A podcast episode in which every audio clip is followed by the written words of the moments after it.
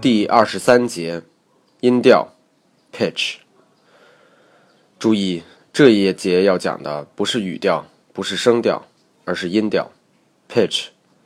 按照 David Allen Stern 的理论，英语使用者最经常使用的自然语流模式是 step up and step down pattern。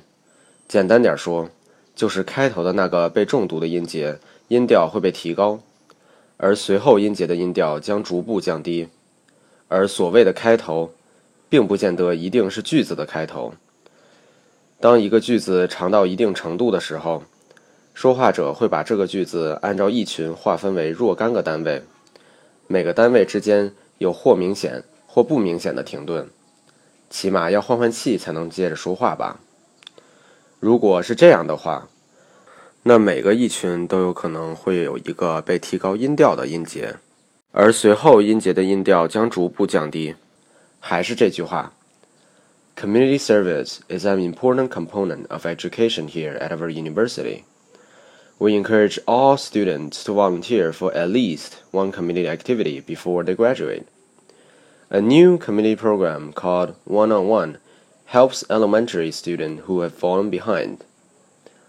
请细心分辨以上加重标记的词汇中的重音音节的音调 ：pitch、community、all、new、helps。